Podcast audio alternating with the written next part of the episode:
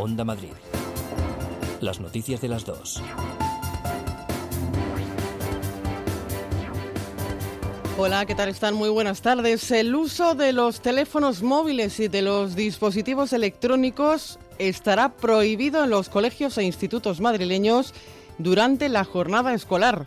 Será a partir del próximo mes de septiembre, al comienzo del curso escolar 2020-2021. Lo acaba de anunciar Ignacio Aguado, el vicepresidente regional. Solamente se podrán autorizar, evidentemente y por razones obvias, a los alumnos que lo necesiten por razones de salud o por razones que considere el centro, pero estará prohibido también en los recreos por razones que, como todos ustedes comprenderán, lo que buscan es evitar ciberacoso, bullying y situaciones que en los últimos meses y años pues, han sido demasiado habituales. Palabras de Aguado en la rueda de prensa posterior a la reunión del Consejo de Gobierno en la que ha explicado, por otra parte, las medidas que ayer anunciaba el Ejecutivo para su lucha contra el COVID. La llamada cartilla COVID que quiere aplicar Madrid es una de las medidas quizá que más polémica han levantado. En Onda Madrid, en Buenos Días Madrid, ha estado el delegado del Gobierno, José Manuel Franco, quien ha manifestado sus dudas sobre la viabilidad de esta iniciativa porque vamos a darle carta blanca, vamos a darle acceso a un comportamiento mm, completamente al margen de las medidas de protección a personas que eventualmente pueden contraer otra vez la enfermedad y pueden transmitirla. Eso a mí me preocupa sinceramente.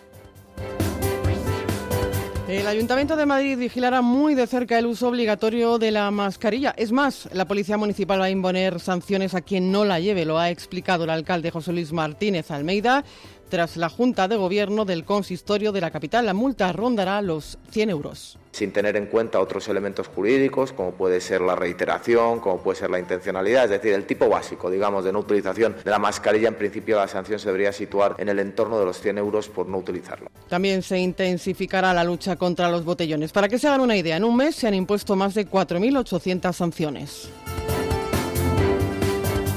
Vox presentará en septiembre una moción de censura al gobierno de Pedro Sánchez. El vicepresidente, eh, perdón, el presidente de Vox, Santiago Abascal, lo anunciaba esta mañana en el Congreso justificando esta medida en que España puede acabar en la ruina. Pedro Sánchez le ha respondido. No nos queda más remedio que usar el instrumento de la moción de censura que presentaremos en el mes de septiembre. Invitamos a todos los diputados y a todos los grupos de todos los partidos, a todos aquellos que crean que aún estamos a tiempo de evitar que España caiga en la ruina, en la muerte y en la opresión que ustedes nos traen. yo le respeto y le reconozco esa legitimidad, señor Abascal.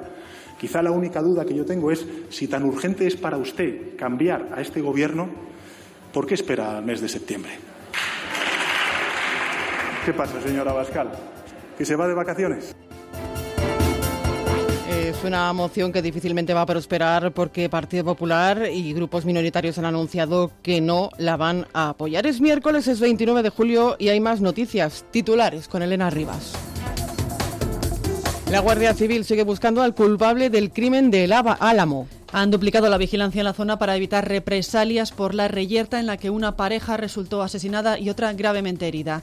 El Ayuntamiento del Álamo celebrará el 10 de agosto una junta local de seguridad. La Fiscalía pide al Tribunal Supremo que los presos del Prusés tampoco salgan a trabajar. Después de que una jueza dejara ayer sin efecto el tercer grado para cinco de ellos, Oriol Junqueras, Raúl Romeva, Joaquín Forn, Jordi Sánchez y Jordi Cuixart, que regresaron ayer a la cárcel de Llenedores. Homenaje a las víctimas de la COVID-19 en Val de Moro. La Plaza de la Constitución acogerá esta noche un acto de recuerdo a las víctimas y de reconocimiento a los profesionales que trabajaron más duro durante la pandemia con un concierto y un recital poético iluminado por 2.600 velas. Deportes pendientes del Fuenlabrada. Citados a declarar esta tarde vía telemática el presidente, el entrenador, el médico y el futbolista Hugo Fraile. El club madrileño se expone a una sanción deportiva y también administrativa, decidirá el comité de competición.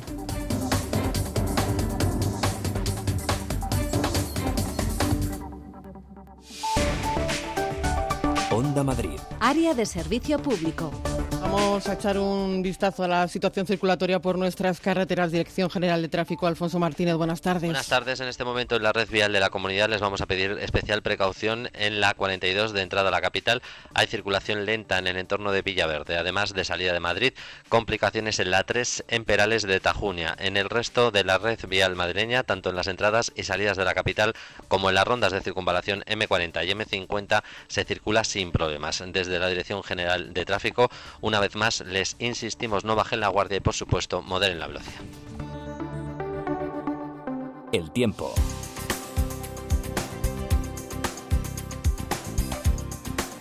Pues vamos a conocer eh, qué tiempo nos espera en las eh, próximas horas. Ainhoa González, buenas tardes.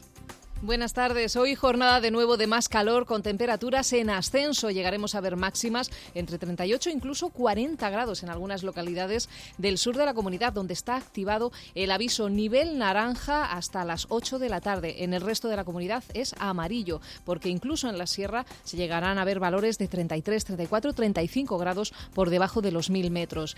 Y situación estable en general, aunque iremos viendo cómo las nubes van evolucionando de cara a la tarde y no se descarta que en esa segunda mitad del día, sobre todo hacia el final, se pueda producir algún chubasco aislado, más probable en el extremo norte, en la zona de la sierra, pero hacia el noreste también en alguna localidad se podría producir alguna precipitación aislada. De cara a mañana seguiremos con mucho calor, y oficialmente ola de calor en toda la península, con temperaturas que se mantendrán también entre 38 y 40 grados, con aviso activado en todo el territorio y con más inestabilidad. Mañana por la tarde sí que se podrían producir chaparrones tormentosos. Son las eh, dos y seis minutos de la tarde escuchan las noticias de las dos en Onda Madrid con Paloma Nolasco en la producción y con Nacho Cerezo en el control de sonido.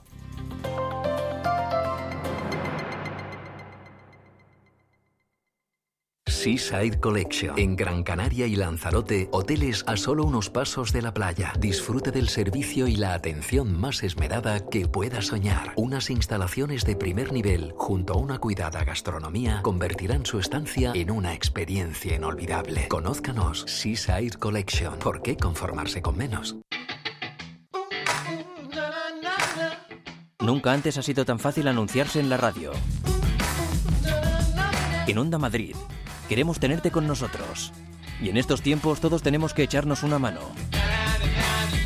Por eso te ofrecemos llegar a tus clientes de la forma más sencilla y barata. Anúnciate en Onda Madrid, en la radio de todos los madrileños. Nos adaptamos a tus necesidades. No lo dudes y ponte en contacto con nosotros. Llámanos al 91 512 8271. 91 512 8271.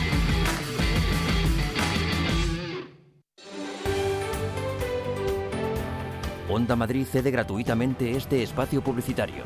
Una iniciativa de Radio Televisión Madrid y en colaboración con la Consejería de Economía de la Comunidad de Madrid.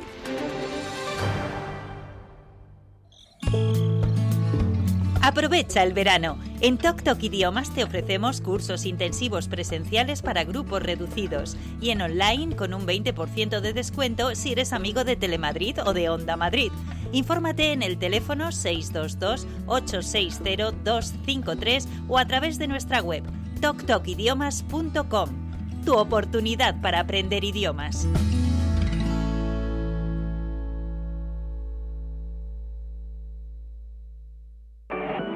Club de Viajes CEA, tu agencia de confianza, con atención personalizada. Aprovecha los descuentos y servicios exclusivos. Contacta con nosotros 91 557 6808. Entra en nuestra web clubceaviajes.com.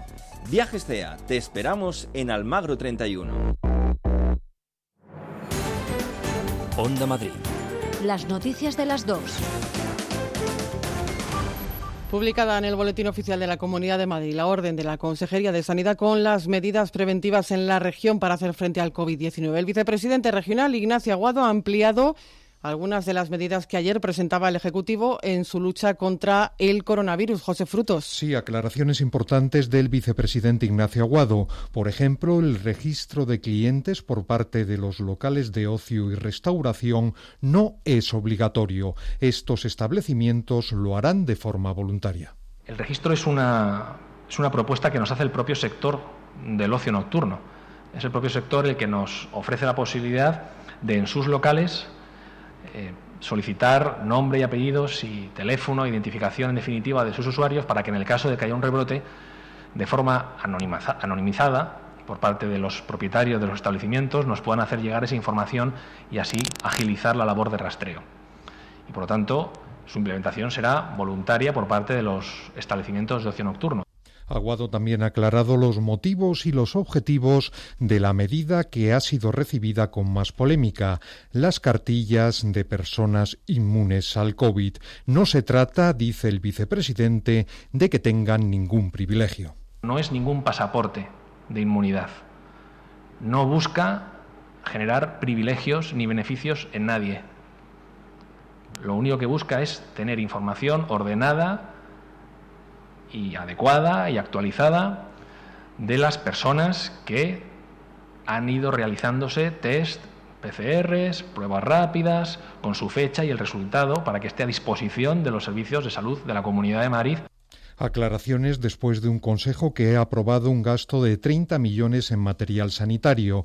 También un sistema de vigilancia de aguas residuales con 300 puntos para anticiparse a nuevos rebrotes del COVID, el sistema de su género más amplio de España. También ha aprobado la contratación de 600 nuevos profesores para el próximo curso. El Consejo, por otro lado, ha dado salida al anteproyecto de ley del suelo, que está destinado a ahorrar trámites de licencia a los jóvenes que adquieren su primera vivienda y que eliminará las licencias de demolición, algo que beneficiará especialmente a Madrid Nuevo Norte, según ha destacado la consejera Paloma Martín.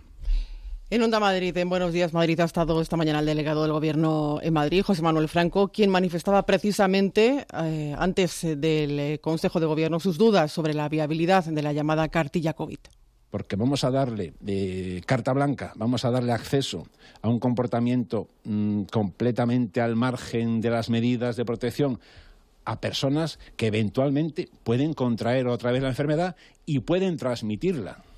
Eso a mí me preocupa sinceramente.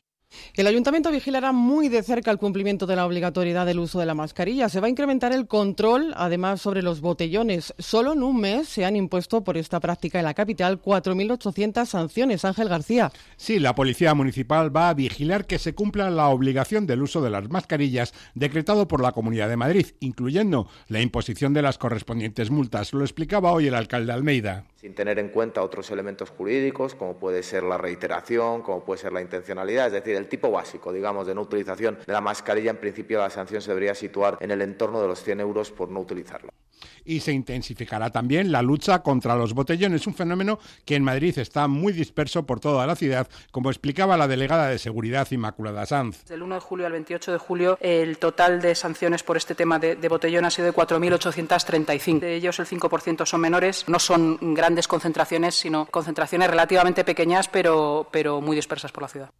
El ayuntamiento ya ha puesto en marcha también los mecanismos para colaborar con la Comunidad de Madrid con rastradores voluntarios del personal de Madrid Salud y no descarta la posibilidad de que el consistorio llegara a hacer PCRs en la ciudad. Y más allá de las medidas sanitarias, el equipo de gobierno municipal ha aprobado bajar un 25% la tasa de ocupación a kioscos y terrazas y quitársela totalmente a los mercadillos, incluido el rastro. Presentado el vídeo promocional de la campaña Vuelve al Centro esta mañana en la Plaza Mayor por la concejala delegada de Turismo por Almudena Maillo y el concejal presidente del Distrito Centro, José Fernández. Informa Pilar Rivera.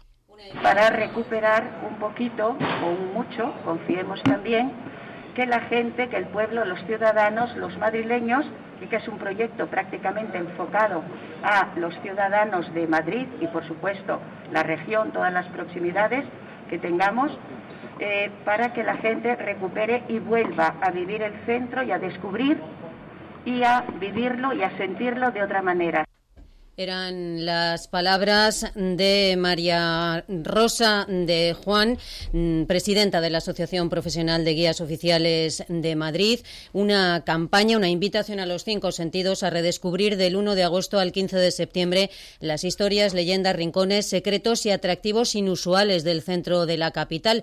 Y para ello se ha diseñado un programa especial de visitas, como escuchábamos, visitas oficiales guiadas, rutas temáticas que empezarán en el Centro de Turismo Plaza Mayor y con todas las medidas de seguridad garantizadas porque Madrid ha hecho los deberes, como destacaba Almudena Maillo, concejala delegada de Turismo. Tuvimos la oportunidad de ser la primera oficina de turismo que recibía el certificado de ser una oficina segura porque se habían adaptado todas las medidas. Todos los restaurantes, los comercios, los hoteles eh, han sido punta de lanza en la adopción de medidas que garantizan ese viaje seguro, que yo creo que es fundamental ¿no? para que alguien que hace turismo, tener esa confianza de que se va a ir a un sitio donde se han adoptado las medidas necesarias. Las visitas se podrán reservar directamente en el propio Centro de Turismo Plaza Mayor y a través del portal esmadrid.com. Tienen un precio simbólico de un euro por persona y próximamente estará disponible toda la información. Para las familias también hay una propuesta. La familia Gato, cada niño y niña va a recibir un pack de explorador con un folleto bilingüe en español e inglés. Gracias, eh, Pilar. Y Valdemoro, uno de los eh, primeros municipios que registró un brote de coronavirus en la Comunidad de Madrid, va a celebrar esta tarde un acto en recuerdo a las víctimas del COVID-19 y al personal de los servicios esenciales que han trabajado durante el estado de alarma en los peores momentos de la pandemia. Cristina Espina. Esta noche Valdemoro será todo luz. 2.600 velas llenarán la Plaza de la Constitución frente al Ayuntamiento en un emotivo acto homenaje a los vecinos que han fallecido por el COVID-19. Escuchamos al alcalde Sergio Parra. Para recordar a las personas del municipio que fallecieron a causa del coronavirus, así como para reconocer la labor de la plantilla de los servicios sanitarios, de emergencias, seguridad ciudadana, limpieza viaria, servicios sociales y personal de los sectores de alimentación, hostelería, farmacéutico, distribución y demás ámbitos que trabajaron presencialmente para que el resto de la población pudiera permanecer confinada. En el transcurso del homenaje entregaremos la medalla de oro de la villa al hospital, los dos centros de salud y a quienes en ellos trabajan. El acceso a la plaza será libre, aunque tendrá aforo limitado para unas 440 personas con el objetivo de garantizar así la distancia de seguridad entre los vecinos. No obstante, el evento también va a ser retransmitido en directo a través de la página web del ayuntamiento. A partir de las nueve y media comenzará el encendido de las velas y el acto posterior que contará con un recital poético y un concierto musical donde sonarán canciones como esta de Leonard Cohen. Y nos vamos ahora a Colmenar Viejo que pide a la Comunidad de Madrid que le permita adelantar la campaña de vacunación de la gripe para que toda la población vulnerable quede vacunada antes de septiembre y ya esté protegida si hay un rebrote de coronavirus. Patricia Cristóbal. Colmenar Viejo quiere que la vacuna de la gripe se ponga cuanto antes a los colectivos más vulnerables. Primero para que estén protegidos en caso de que haya un rebrote de coronavirus de forma que no tengan que desplazarse a por la vacuna y cruzarse de esta forma con otros enfermos de COVID-19 y segundo, para evitar colapsos de los centros sanitarios en caso de que se produzca en septiembre una nueva curva de infectados por coronavirus. Para ello, el alcalde de Colmenar ha enviado una carta al consejero de Sanidad, Enrique Ruiz Escudero, en la que le pide mantener una reunión donde ofrecerá todos los medios a su alcance, como la habilitación de un gran espacio. Eso sí, pide conocer cuándo sería un buen momento para que no se resten garantías de eficacia de la vacuna de la gripe. Jorge García es el alcalde de Colmenar. Ofrecemos un gran espacio que pueda condicionarse para esta vacunación intensiva y colaboración para disponer de los medios materiales y personales que requiera. Evitaremos en gran medida la mezcla de enfermos con síntomas de las dos enfermedades. Con todo ello, Colmenar quiere preservar la salud de los grupos de riesgo y, sobre todo, evitar la confusión entre enfermos de gripe y los de coronavirus. Las asociaciones de padres de alumnos piden medidas de seguridad ante el comienzo del curso escolar. Con ellas se ha reunido hoy el portavoz socialista en la Asamblea, Ángel Gabilondo. Informa Paloma Nolasco. Realismo y compromiso es lo que piden ante el 8 de septiembre. Desde el punto de vista sanitario, seguridad. Mari Carmen Morillas, presidenta de la FAPA, Giner de los Ríos. Que se garantice eh, la seguridad de nuestros hijos y de nuestras hijas en cuanto a las medidas higiénico-sanitarias, a lo cual la Administración es responsable y debe dar una respuesta rotunda. Y desde el ámbito educativo, presupuesto Ángel Gabilondo, portavoz socialista en la Asamblea de Madrid. Me dirijo a la presidenta de la comunidad para que sepa que hace falta que esos 260 millones de euros eh, que aproximadamente pueden venir a Madrid y en relación con la educación, pues se destinen efectivamente para estas cosas. Cosas como espacios que garanticen la distancia, protocolos de actuación en comedores o más de 3.500 profesores. Onda Madrid. Las noticias de las dos. Seguimos contando noticias aquí en la sintonía de Onda Madrid cuando son las 2 de la tarde y 19 minutos. Les eh, contamos que Vox presentará una moción de censura contra Pedro Sánchez en septiembre. El presidente de la formación, Santiago Abascal, lo ha anunciado esta mañana en el Pleno del Congreso durante el debate sobre el Fondo de Reconstrucción Europeo. Según Abascal, no queda más remedio. Eso ha dicho una moción que difícilmente va a prosperar porque el Partido Popular y otros grupos minoritarios ya han anunciado que no lo van a apoyar, Flor Carazo. Será en septiembre cuando Vox presente la moción de censura contra un ejecutivo al que ha acusado de haber hecho la peor gestión del mundo de la pandemia detrás del gobierno chino. Santiago Abascal ha apelado al PP.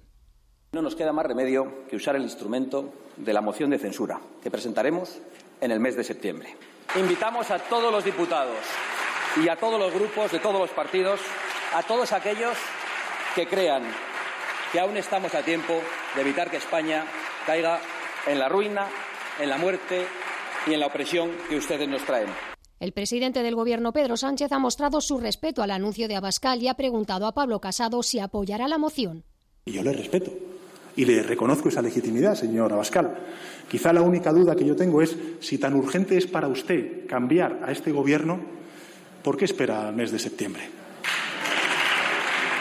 ¿Qué pasa, señor Abascal? Que se va de vacaciones. En todo caso, señor Casado, a ver qué hace usted. No se lo han puesto fácil, no lo han puesto fácil. A riesgo de mimetizarse usted con la ultraderecha, a ver si le fagocitan, señor Casado. En su réplica, el líder del PP responderá previsiblemente a Sánchez. Ha sido el secretario general de los populares, Teodoro García Egea, quien ha marcado la posición de su partido esta mañana. En un tuit ha rechazado la moción porque considera que es una maniobra de distracción post-vacacional que solo busca salvar, ha dicho al soldado Sánchez. Más País y Compromís han asegurado que no la respaldarán y Esquerra cree que va contra Casado Gabriel Rufián. Una moción de censura que todo el mundo sabe que no va contra el señor Sánchez o contra el señor Iglesias, sino que va contra el señor Casado. Y todo el mundo lo sabe en esa operación de fagocitación que tiene Vox contra el Partido Popular. El resto de partidos de momento no se ha referido a la moción de censura de Vox. El presidente del Gobierno ha informado en la Cámara Baja del Fondo de Recuperación Europeo celebrando ese acuerdo alcanzado en el seno de la Unión Europea. La oposición aplaude el acuerdo, aunque le recuerdan que nada es gratis y que solo el dinero no sirve para salvar la legislatura. Noelia Antoria, buenas tardes en estos momentos en la tribuna, en su turno de réplica, en su intervención esta mañana ante la Cámara, no ha ocultado la satisfacción por haber conseguido los 140.000 millones de euros del Fondo Europeo para lidiar con las consecuencias económicas de la pandemia. Un fondo a devolver en 30 años, asegura que sin vetos, como que ha calificado como un hecho histórico, un acuerdo sin precedentes y la vuelta a las esencias de Europa y en el que presumía su intervención ha sido determinante. Y puedo asegurar desde la humildad que la posición de España fue determinante en el resultado final de esas negociaciones. Eh, fue la primera que abiertamente planteó transferencias en el marco presupuestario y permitió tender puentes de acuerdo entre los grupos eh, favorables y desfavorables a la mutualización de la deuda. Marcamos en ese momento el camino por el que acabaría transitando también la propuesta franco-alemana y la de la Comisión Europea. El presidente del PP, Pablo Casado, criticaba el triunfalismo de Sánchez pese a los rebrotes y las cifras del paro conocidas ayer. ¿Qué aplauden tanto? ¿De, qué se ríen tanto? Creo que viven una realidad paralela. No hay nada que aplaudir, no hay ningún pasillo de honor que hacer. Estamos en un país que ha perdido a 45.000 compatriotas por un virus. Hay 7 millones de españoles que quieren trabajar y no pueden. La situación de los rebrotes es francamente preocupante. Desde el PNV, Aitor Esteban advertía al Gobierno que el dinero europeo no salvará la legislatura y le instaba a aprovecharlo para cambiar el modelo económico. Si alguien cree que el desembolso del dinero será inmediato, está equivocado.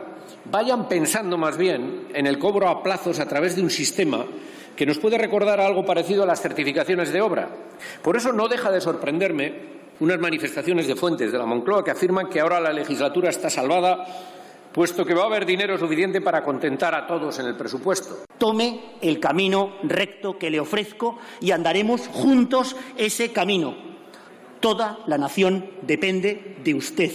Necesitamos que el país salga adelante y es el momento de que usted esté a la altura.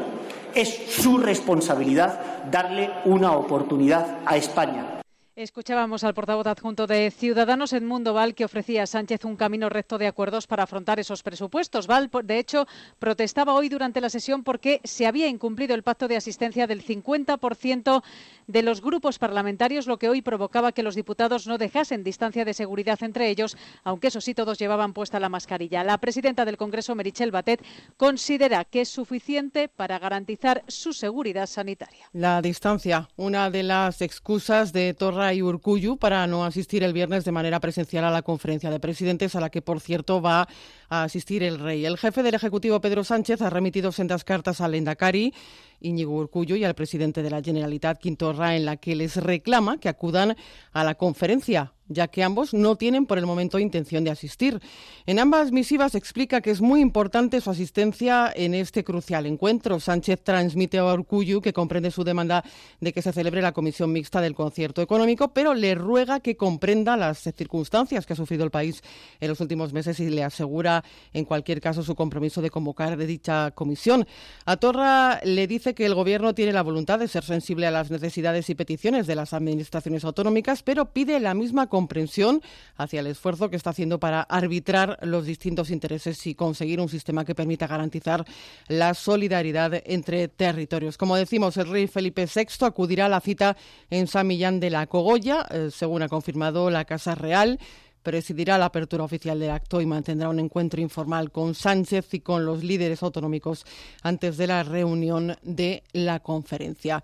Cambiamos de argumento. Siguen eh, aumentando los rebrotes de coronavirus en toda España. Ya son más de 360 focos y 4.000 las personas contagiadas. Cada vez son más jóvenes y con menos síntomas. Aragón sigue siendo la comunidad que más se preocupa a las autoridades sanitarias junto a Cataluña y Andalucía. Judío César Cobos. Aragón es la comunidad más afectada por la pandemia. Un anciano de una residencia de Teruel ha fallecido, 13 personas están hospitalizadas y otras 50 están confinadas en la propia residencia tras haber dado positivo. Murcia ha informado de 34 contagios importados de inmigrantes que han llegado a sus costas en pateras. Aumentan también los focos en Andalucía con 38 casos, en Tarragona 6 nuevos brotes, mientras Barcelona y Lleida se estabilizan e incluso descienden.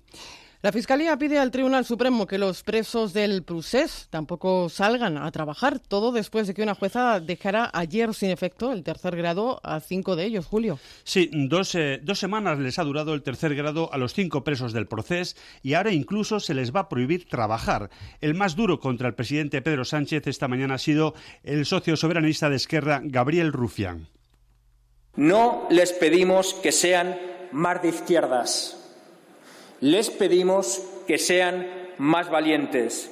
Donde no hay justicia, no puede haber paz. Dejen de callar, dejen de callar y planten cara, porque los siguientes pueden ser ustedes. Desde Unidas Podemos se hace un llamamiento a Sánchez a elegir bien sus compañeros de viaje. El diputado por En Comú, Jaume Asens, ha señalado que la prohibición del tercer grado es una venganza política. Eso no es un acto de justicia, es un acto de venganza que nos aleja de una solución política al conflicto que vive Cataluña. Por eso, presidente, le pido más valentía, más eh, determinación. Necesitamos que la política vuelva a ser útil, que vuelva a ganar y superar el legado del Partido Popular de su judicialización. Pedro Sánchez ha respondido a todas las críticas que ha recibido esta mañana, señalando que el Gobierno no dicta sentencias, lo hacen los tribunales, y es así afortunadamente. Onda Madrid. Las noticias de las dos. La Guardia Civil trabaja con pistas sólidas para esclarecer el crimen del Álamo. Lo ha asegurado el delegado del Gobierno en Madrid, José Manuel Franco, aquí en esta casa en Buenos Días, Madrid. Aunque no ha querido desvelar las líneas de investigación que maneja el Instituto Armado, ha recalcado, eso sí, que la seguridad en la demarcación a la que corresponde el municipio se ha reforzado para que los ciudadanos de la localidad se sientan seguros. Los ciudadanos del Álamo pueden estar tranquilos, están en muy buenas manos. La Guardia Civil, insisto, está haciendo un trabajo magnífico y puedo adelantarles ya casi como primicia que el día 10 se reunirá la Junta de Seguridad del Álamo, donde están representados Ayuntamiento, Guardia Civil y todo lo que tiene que ver con la seguridad y ahí se adoptarán nuevas medidas que refuercen esta línea de actuación. Y les vamos a contar ahora una iniciativa solidaria de la Asociación Café Pendiente de Alcalá de Henares. Empezaron promoviendo que la gente pagara dos cafés para cuando los vecinos de menos recursos quisieran tomarse uno que ya estuviera pagado. Ahora han detectado que hay personas que han perdido su trabajo y algunas familias, eh, más que café, lo que necesitan son productos básicos de higiene. Esther Bernabé. Así es, pasta de dientes, cuchillas de afeitar, papel higiénico, compresas, pañales o gel y champú son productos que desde esta asociación complutense han visto que estas familias necesitan y que en ocasiones no son baratos, pero sí necesarios. Julia Iniesta, fundadora de Café Pendiente. Ayudándoles de esa manera ellos puedan eh, eh, salir un poco su día a día y salir adelante, tener una vida digna, sobre todo, poder lavarse. El papel higiénico es caro también, lo sabemos, es un, un material que se usa a diario. Entonces, bueno, son cosillas que a lo mejor nosotros no, lo, típico que te donan, pues en, que está genial, ¿eh? Pasta, legumbres, conservas, pero claro, no pensamos nunca en el día a día de la higiene. Mañana jueves de seis y media a ocho y media, en la calle Francisco Díaz número 3, detrás de los juzgados de Alcalá, podrá entregarse este tipo de productos que se distribuirán entre las familias que tienen menos recursos. Onda Madrid. Las noticias de las dos.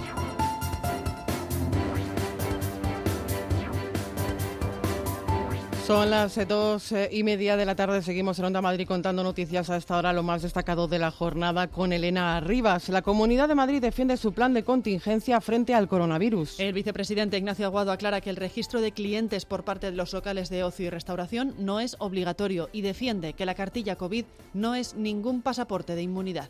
No es ningún pasaporte de inmunidad. No busca generar privilegios ni beneficios en nadie. Lo único que busca es tener información ordenada y adecuada y actualizada de las personas que han ido realizándose test, PCRs, pruebas rápidas, con su fecha y el resultado para que esté a disposición de los servicios de salud de la Comunidad de Madrid. Y ante el adelanto de la hora de cierre de bares, la policía va a incrementar el control de botellones. Aunque solo en el último mes se han impuesto más de 4.800 sanciones en la capital por beber en la calle. La multa por no llevar mascarilla a partir de mañana en Madrid será mínimo de 100 euros. Lo ha anunciado el alcalde José Luis Martínez Almeida tener en cuenta otros elementos jurídicos, como puede ser la reiteración, como puede ser la intencionalidad, es decir, el tipo básico, digamos, de no utilización de la mascarilla, en principio la sanción se debería situar en el entorno de los 100 euros por no utilizarla. Cambios en la ley del suelo para suprimir licencias y liberalizar el sector. El objetivo es eliminar trámites burocráticos y reactivar el tejido productivo. Las licencias de obra se sustituirán por declaraciones responsables. Paloma Martín es la consejera de Medio Ambiente. En el caso, por ejemplo, de Madrid Nuevo Norte, la mayor obra de infraestructuras que se va a realizar, no solo en España, sino en Europa, se van a beneficiar de algunas de las medidas eh, que se propone modificar a través de esta ley. Por ejemplo, dejarán de estar sometidas a licencia urbanística actuaciones de demoliciones de construcciones y edificaciones existentes, siendo suficiente emitir una declaración responsable. Otro cambio para intentar reactivar la economía. El Ayuntamiento de Madrid reducirá las tasas a mercadillos y terrazas. El equipo de gobierno municipal ha aprobado bajar un 25% la tasa de ocupación a kioscos y terrazas y quitársela, tomar totalmente a mercadillos, incluido el rastro. Begoña Villacís, vicealcaldesa. Un 25% tanto la tasa de terrazas y kioscos como un 100% la tasa a los mercadillos y eso incluye también al rastro. Somos perfectamente conscientes de que el rastro todavía no está en activo. Esperamos que lo esté lo antes posible, conciliando los intereses de las partes con la nueva situación que estamos viviendo todos. En la crónica nacional, Vox presentará en septiembre una moción de censura al gobierno de Pedro Sánchez. El presidente de Vox, Santiago Abascal, lo anunciaba esta mañana en el Congreso para que España, decía, no acabe en la ruina, aunque difícilmente va a prosperar porque el PP no va a apoyar la moción. Pedro Sánchez no tiene miedo. No nos queda más remedio que usar el instrumento de la moción de censura que presentaremos en el mes de septiembre. Invitamos a todos los diputados y a todos los grupos de todos los partidos, a todos aquellos que crean que aún estamos a tiempo de evitar que España caiga en la ruina, en la muerte y en la opresión que ustedes nos traen. Y yo le respeto y le reconozco esa legitimidad, señor Abascal. Quizá la única duda que yo tengo es si tan urgente es para usted cambiar a este Gobierno, ¿por qué espera al mes de septiembre? ¿Qué pasa, señor Abascal? ¿Que se va de vacaciones? En la Comunidad de Madrid los socialistas se lo descartan presentar una moción de censura contra Isabel Díaz Ayuso en otoño. Así lo ha afirmado en nuestros micrófonos en el programa Buenos Días Madrid de Onda Madrid el secretario general del PSOE en la región, José Manuel Franco, aunque ha matizado que ahora no se dan las condiciones porque no disponen de apoyos suficientes. Porque vamos a darle de carta blanca, vamos a darle acceso a un comportamiento mm, completamente al margen de las medidas de protección a personas que eventualmente pueden contraer otra vez la enfermedad y pueden transmitirla. Eso a mí me preocupa sinceramente. Y el Supremo ratifica el reparto de gastos hipotecarios entre el banco y el consumidor tras la sentencia del Tribunal Superior de Justicia de la Unión Europea. El Supremo ha ratificado su doctrina sobre la nulidad por abusivas de las cláusulas que imputan al cliente los gastos y tributos de las hipotecas. Vamos ya con la información deportiva. Onda Madrid. Deportes con Carlos Sánchez Beace. Carlos, buenas tardes. Buenas tardes, Marta. Confirmado un positivo en el Almería, equipo de segunda que tiene que jugar el playoff de ascenso a Primera División. Esta tarde declaran telemáticamente el presidente, el entrenador, el médico y el futbolista Hugo Fraile del Fuenlabrada ante el comité de competición que tiene que tomar una decisión en materia deportiva y también administrativa. Esta es la voz de Juan Mamarrero, capitán del Fuenlabrada. Hoy en Onda Madrid, ellos quieren jugar tenemos jugadores y tenemos un filial. Creo que eh, debemos jugarlo. O sea, no, puede la liga terminar con 42 jornadas para unos equipos y 41 para otros. Estamos recuperándonos poco a poco. Ya hemos pasado 10 días. y esperemos que ahora pues, los test empiecen a, eh, de la gente que ha dado positivo, empiecen a dar negativo y, podamos y podamos jugar. Nosotros ponemos una fecha. Nosotros queremos una fecha, queremos queremos jugar y, jugar con la gente que esté disponible.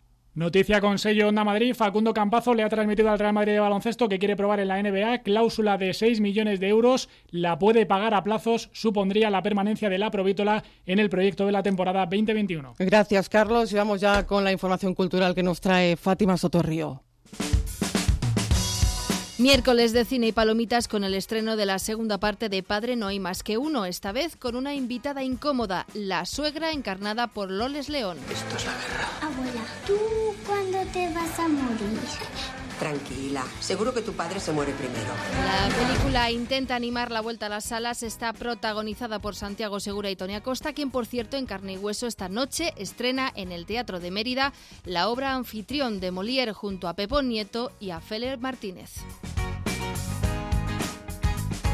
En IFEMA esta noche a las 10 cine familiar al aire libre, un nexo para que las nuevas generaciones descubran la película que marcó la infancia de sus padres. Va una pista. Este teléfono mi casa. Este teléfono casa. Hoy miércoles arrancan los veranos de la Villa con el Conde Duque, con la Compañía Nacional de Danza y dedicada a los sanitarios que han luchado sin tregua contra el coronavirus. Las entradas de las funciones ya están disponibles, entre ellos los conciertos de Juan Valderrama y Carmen Linares o el espectáculo de María Pajés. Si tenían entradas para el concierto de la banda sinfónica en el retiro, el ayuntamiento ha decidido cancelarlo debido a las fuertes rachas de viento que se prevén para las ocho y media de la tarde. Pero si quieren oír magia en un violín... No se pierdan el concierto esta noche de Mauren Choi y su cuarteto en Coslada en el Festival Ayutaya.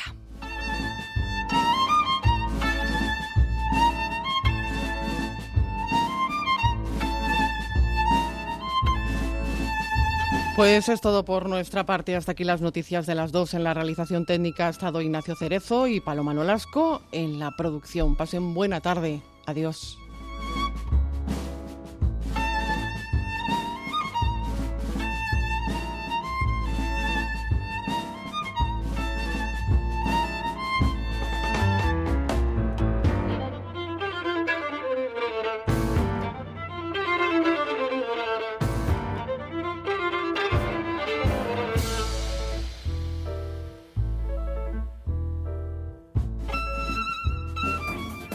Madrid.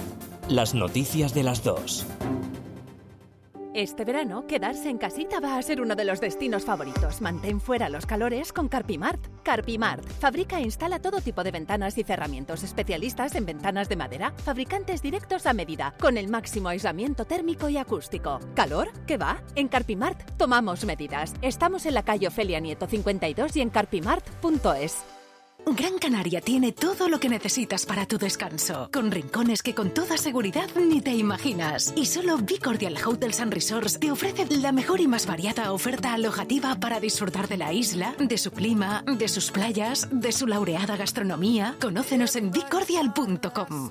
Vacaciones diferentes. Hotel Suite Villa María, un resort con sabor canario. Visita nuestro oasis de tranquilidad 5 estrellas en Costa de G, Tenerife.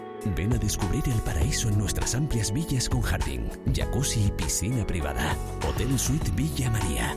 Escucha el silencio. Detén el tiempo. En Madrid Trabaja estamos para ayudarte en estos tiempos difíciles. Lo hacemos si necesitas hacer gestiones con el SEPE. Eh, vivo en Alcalá de Henares, Comunidad de Madrid, y tengo una pregunta, a ver si ustedes me pueden ayudar. En Madrid Trabaja respondemos a los autónomos. La información. Hace siete meses que me he hecho autónomo y mira lo que pasó con la pandemia esta, pues estoy sin trabajo. Y a los trabajadores que tienen problemas con su empresa. He hablado con mi jefe y él me ha dicho que mientras no me hagan el test no puedo ir a trabajar. Entonces yo estoy perdiendo dinero porque no me van a pagar. En Madrid Trabaja te ofrecemos orientación laboral, consejos para opositores, ofertas de empleo, cursos de formación gratuitos. Información de servicio público en Onda Madrid. De lunes a viernes, a partir de las 3 de la tarde, Madrid Trabaja, con Javier Peña.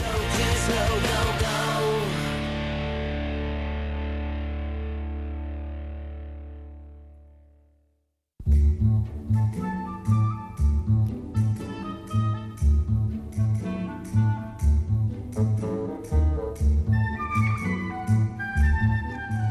Pues todas las madrugadas del jueves al viernes contamos con el lujo de tener aquí a Antonio Castro, cronista de la Villa. Muy buenas noches, Antonio. Hola, muy buenas noches. Digo siempre lo mismo, pero es que es verdad. A mí me encanta eh, aprender, porque es aprender con las cosas que nos cuentas de un Madrid que, que, nos creemos que conocemos y que nos damos cuenta cuando te escuchamos que no tanto como pensamos. Bueno, a, a mí me encanta difundir un poco sucintamente Hombre, te, estos retazos Te va en el historia. cargo, aunque sea Sí, sí, honorífico. Oye, ¿y de qué nos hablas esta noche? Bueno, estamos en la madrugada ya del 7 al 8 de noviembre y por tanto víspera de qué festividad madrileña. Hombre, mañana 9, mm, técnicamente mañana 9, la Almudena. Pues entonces vamos a hablar de la devoción a la Virgen de la Almudena, de su catedral, que es una de las más modernas de Europa. Por cierto, ahora que dices eso, ¿cuándo? O sea, eh, si fue la Catedral de la Almudena relativamente reciente, pero la devoción a la Virgen es anterior. Entonces, ¿dónde se, se, se celebraba el culto dónde se veneraba a la Virgen de la Almudena antes de la construcción de la catedral? Pues sí, la, la catedral actual tiene poco más de, de 100 años desde que se comenzó a construir, pero anteriormente ya existía esa devoción a la Virgen de la Almudena, hablaré un poquito más adelante de ella, y su, su imagen estaba, se veneraba en un templo relativamente modesto que se encontraba casi enfrente de la actual catedral, en el final de, de la calle Mayor. De hecho, hace unos años se descubrieron algunos restos de este templo, de la que se llamó Iglesia de Santa María la Mayor, ahí al final de, de esa calle. Se hizo entonces cuando se descubrieron estos restos, que son, como dicen los castizos, cuatro piedras, en las que hay que adivinar lo que allí había, pues eh, se decidió hacer un acristalamiento y allí desde, desde el exterior actualmente se pueden ver esas cuatro piedras. ¿Ah, sí? Sí, Pues ¿no te has fíjate que nunca? Pasó- es una callejuela. Estuve el otro día comiendo en casa Ciriaco y ni pues lo he un visto. poquito más abajo, en la callejuela que entra hacia el anciano Rey de los Vinos, Sí. ahí está. ¿Ves? Tú me- háblame de bares y restaurantes Sí, sí. que a mí me ubica Pues rápido. Hay, hay, hay una escultura que es así, visto, un señor de bronce que está apoyado en, en un... En, una- un pollete. en un pollete acristalado, pues ahí están, esos son los Pues restos. nunca me he asomado. Se puede adivinar porque junto a ellos hay una, una plaquita en bronce en la que explica un poco someramente la historia sucesiva de los templos que ha habido allí y también se hace una reconstrucción de, de una imagen de lo que pudo ser esta iglesia de Santa María la Mayor. Entonces allí estuvo eh, hasta 1868, una vez más. Ese fatídico año aparece porque a principios de ese año se hizo público un extensísimo plan de ventas de edificios y demoliciones para generar ingresos al Tesoro Público. Y la iglesia de Santa María la Mayor figuró entre los que se derribarían en primer lugar, porque pena. hubo una serie de, de planes, de plazos, y en el primero estaba esta iglesia que iba en un grupo que incluyó, te leo textualmente, casa de pajes, edificios contiguos, armería, casado platero y la iglesia de la Almudena. ¿Pero era porque estaba en mal estado el edificio? Eh, no, la razón aducida era el ensanche de la Plaza del Mediodía y abrir paso a la prolongación de la calle de Bailén. Realmente no ha habido hasta, hasta el siglo XIX, eh, no ha habido unos planes eh, muy concretos de urbanización de la ciudad. Ya en tiempos de, del reinado de Carlos III sí que se hicieron algunos planes, pues como el Paseo del, del Prado, de cara a racionalizar un poco la construcción y los espacios públicos. Pero en este caso, en esa disposición de 1868, pues era un poco reconducir toda esa zona de, de, Plaza Mayor y, y el entorno del Palacio Real con edificaciones de los antiguos servicios que se iban deteriorando cada vez más. Entonces se consideró necesario eh, acabar, entre otras cosas, con esta iglesia. Eh, cuando se hizo público que se iba a derribar la iglesia, hubo un, erudito, don Antonio Cazmani y Montpalán, que publicó unos apuntes históricos sobre este edificio parroquial de, Santa María la Mayor de la Almudena. En ellos afirmaba que estuvo allí la gran mezquita, y que en, 1083, 1083 fue destinada al culto católico por Alfonso VI. Fue consagrada al culto católico, según este erudito, el 2 de febrero de 1084 y lo hizo el arzobispo de Toledo, don Bernardo de Agen. Al año siguiente, en 1085, se colocó en dicho templo la Virgen de la Almudena, que había sido descubierta en un cubo en una zona de la muralla de la Puerta de la Vega, y entonces, para poner esta, esta imagen eh, nueva de la Virgen de la Almudena, se quitó del altar mayor una pintura de la Virgen que se denominaba la Virgen de la Flor de Lis, que estaba en el altar mayor. Eh, la Flor de Lis, aparte del símbolo borbónico, era y, identificaba, identificaba un poco la pureza de la Virgen, por eso aparecían muchas, eh, muchas imágenes con, con, esta Flor de Lis. El, el templo fue, la antigua mezquita, fue sufriendo varias reformas, sobre todo durante el reinado de Felipe IV y también en el de Carlos III. La de Carlos III fue dirigida por Ventura Rodríguez. Que has hablado también bastante de ese arquitecto. La capilla que entonces se denominaba La Grande, la Capilla Grande de Santa María, fue la que se construyó a expensas del hidalgo Juan de Voz Mediano para albergar el camarín de la Virgen. Era una capilla de estilo plateresco que tenía mucho mérito según este intelectual, según Capmani, como igualmente también lo tenía la verja que le daba entrada. El retablo, siempre meciño a la descripción que hizo este personaje, es de gusto antiguo y de alto relieve y en su bóveda hay enterramientos de varios personajes célebres, por lo cual es de presumir, decía Capmani, que el señor marqués de Valmediano, que era el hermano mayor de la cofradía, patrono de la capilla, no dejará abandonados los restos mortales de sus antepasados. Se metió también ahí. Sí. También existe allí, dice Capmani, la capilla de Santa Ana, perteneciente al patronato de los señores que llevan apellido de Manzanilla, y en cuya bóveda hay algunos restos que deben ser conservados no tengo yo noticia de que fueran conservados dichos restos, en cuyo caso supongo que se trasladarían a algún otro panteón. El 30 de octubre de ese año 1868 ya hay noticias del comienzo del derribo del templo, o sea que eh, fue inmediato, fue decidido hacerlo, el gobierno, los nuevos gobiernos surgidos tras la, la gloriosa revolución del 68 y se pusieron inmediatamente con manos a la piqueta. La imagen que se veneraba entonces, la imagen de la Almudena, se trasladó a la vecina iglesia de las monjas del Sacramento. De hecho, una de las calles que hay en, en la trasera de la Plaza Mayor es la calle del Sacramento. O sea que por lo que estás contando parece que la devoción a la Almudena es anterior a la de la Paloma. Sí, eh, efectivamente la Paloma es una advocación muy querida y muy popular y siempre se dice que es como la segunda patrona de Madrid. Pero la Virgen de la Almudena es auténticamente y canónicamente la patrona de la ciudad de Madrid. Desde el siglo XI, el templo y la Virgen recibieron los favores de los reyes y de los nobles.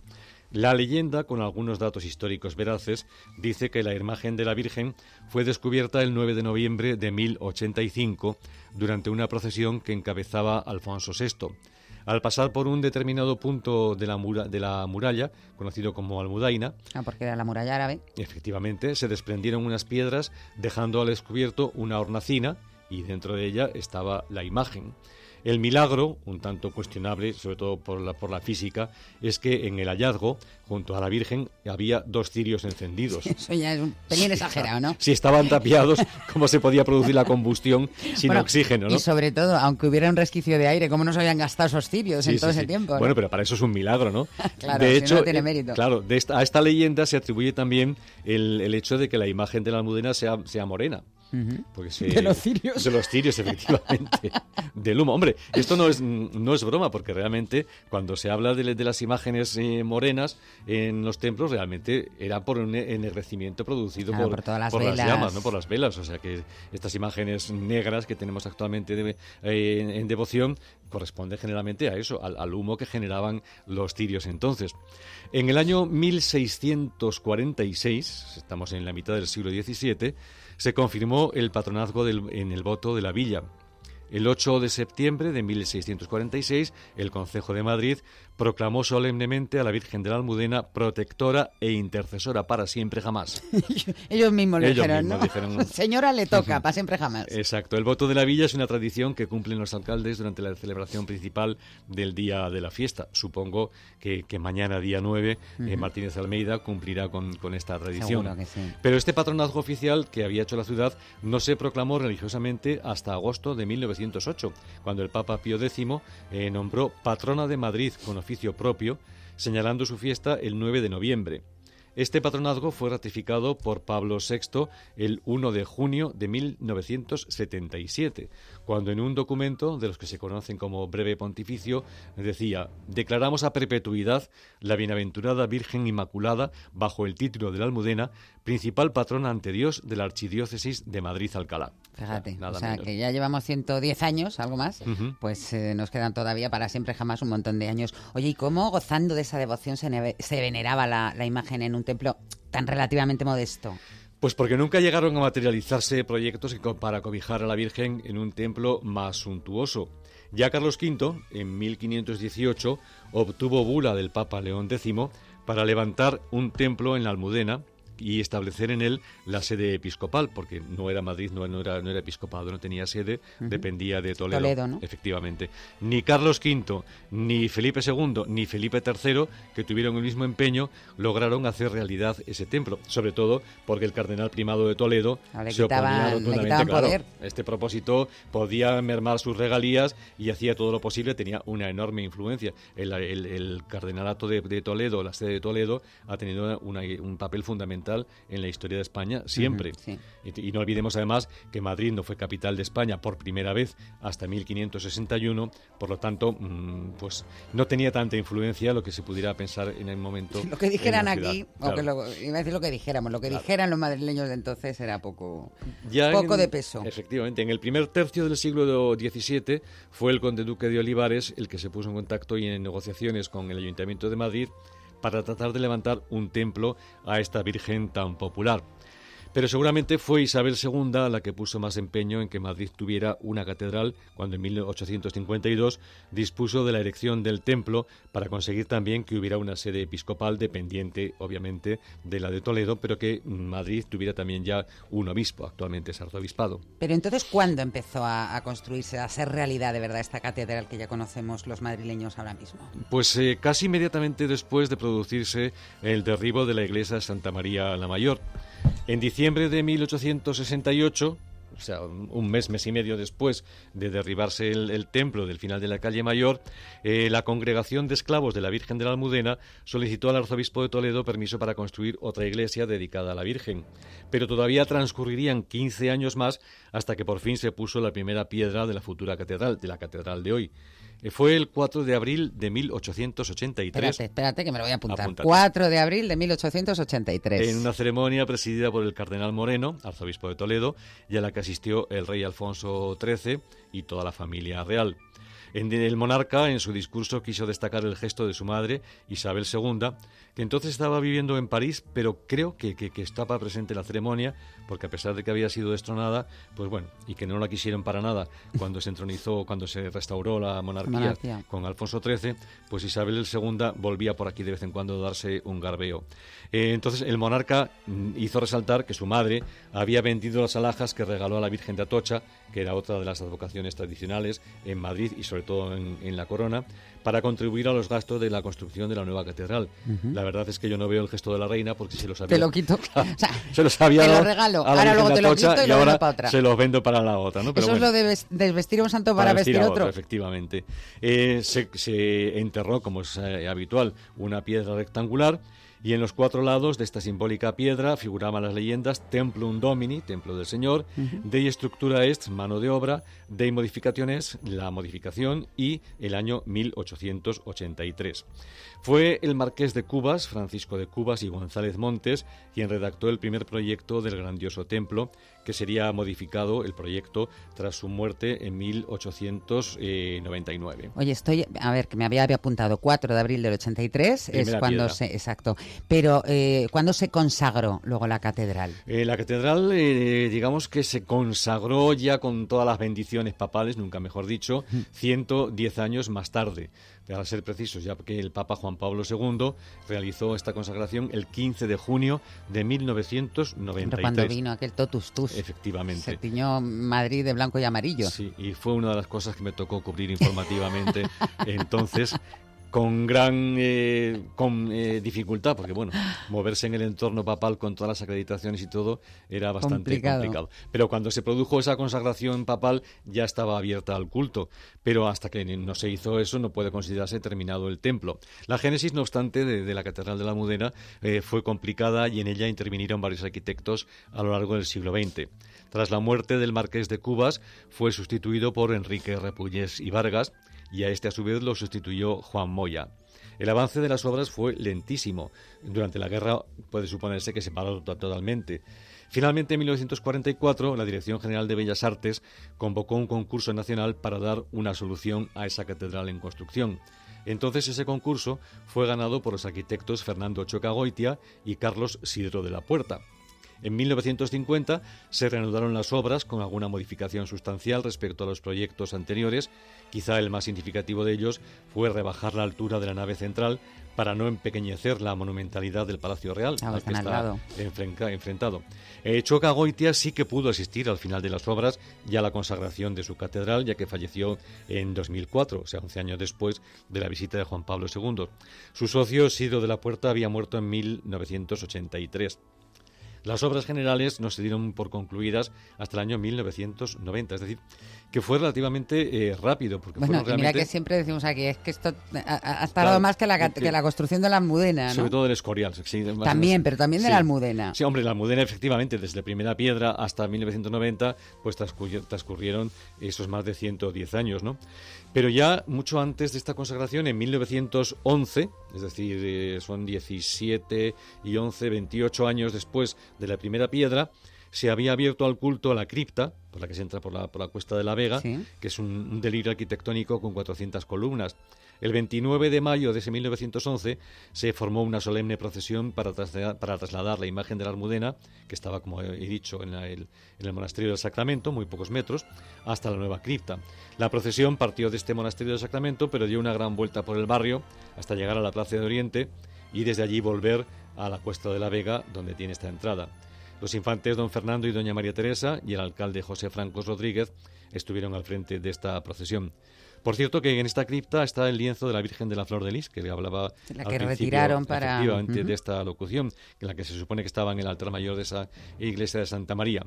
En la cripta, en esta cripta, se pueden realizar enterramientos, lo que como hemos visto y estamos viendo en los últimos meses, puede provocar algunos conflictos de cierta importancia. Pues esperemos que no, que no sea, que no sea del caso. Por cierto, me vas a dejar completar la información porque es que la estatua de la almudena que hay allí es de una amiga mía, de Alicia Huertas, así que, que ha pasado también por el programa alguna vez. ¿La de la cripta o la de...? No, la, la, la, grande, la vamos, la relativamente la que hay en el patio de, de, de, la Almudena, en la esplanada, es de, la sí, escultura... la, escultura que se venera adentro es de final del siglo XV, final digo la nueva, la que se hizo hace poquito. Y por cierto, que, que alguna estampa quizá de que se ven estampas antiguas, aparece la imagen de la Almudena con, con una especie de manto, cosa que era muy habitual desde el siglo XVII.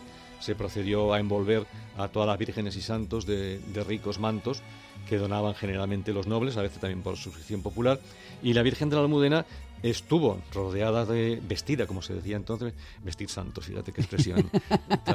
La de los solteronas. Sí, pues estuvo hasta 1890, tuvo ese manto, por eso alguna, algunas estampas o grabados del, siglo XIX aparece la cabecita de la Virgen con, con, ese manto, pues como sucede actualmente con algunas otras. Afortunadamente, esta es una imagen de pie, que está de pie, la imagen de la Virgen está de pie, porque esta costumbre de, vestir, de, de, rodearlas de mantos, provocó el destrozo de muchas imágenes que estaban, imágenes sedentes, estatuas en posición sentado. Al estar sentado, las rodillas sobresalían y, la, y las cortaron. Cercenaban para que no molestaran el ropaje. Sí, sí, es una historia que conozco muy bien porque en, mi ciudad, en, en Tudela de Navarra, la patrona de Santa Ana, que es una hermosa mm, escultura, a la que se cerró las, las rodillas para ponerle el manto y que se vieran solamente la cabeza de Santa Ana y las dos cabecitas de, la Virgen y del Niño Jesús. Podrían haber puesto un tutú o algo. Y bueno, el, nombre de, Almudena viene precisamente por eso, porque el lugar donde se encontró, que era lo que se conocía como la Almudaina. La Almudaina era una especie de, fortaleza, de recinto amurallado en torno a los alcázares. Básicamente servía para el almacenamiento de trigo y de víveres, o sea que era una especie de, de economato. Y como en, ese, en esa Almudaina madrileña es donde se produce ese milagro del desprendimiento de las piedras y las luces perpetuas, pues se le dio el nombre de, ya castellanizado, de Almudena para esta, para esta Virgen que se celebra ahora. Por tanto, también ya felicidades, a todas las almudenas, que hay muchas en Madrid, que celebran mañana, día 9, su festividad. Pues felicidades a las almudenas, felicidades a ti también, Antonio, por contarlo también y la semana que viene más. Hasta la semana que viene.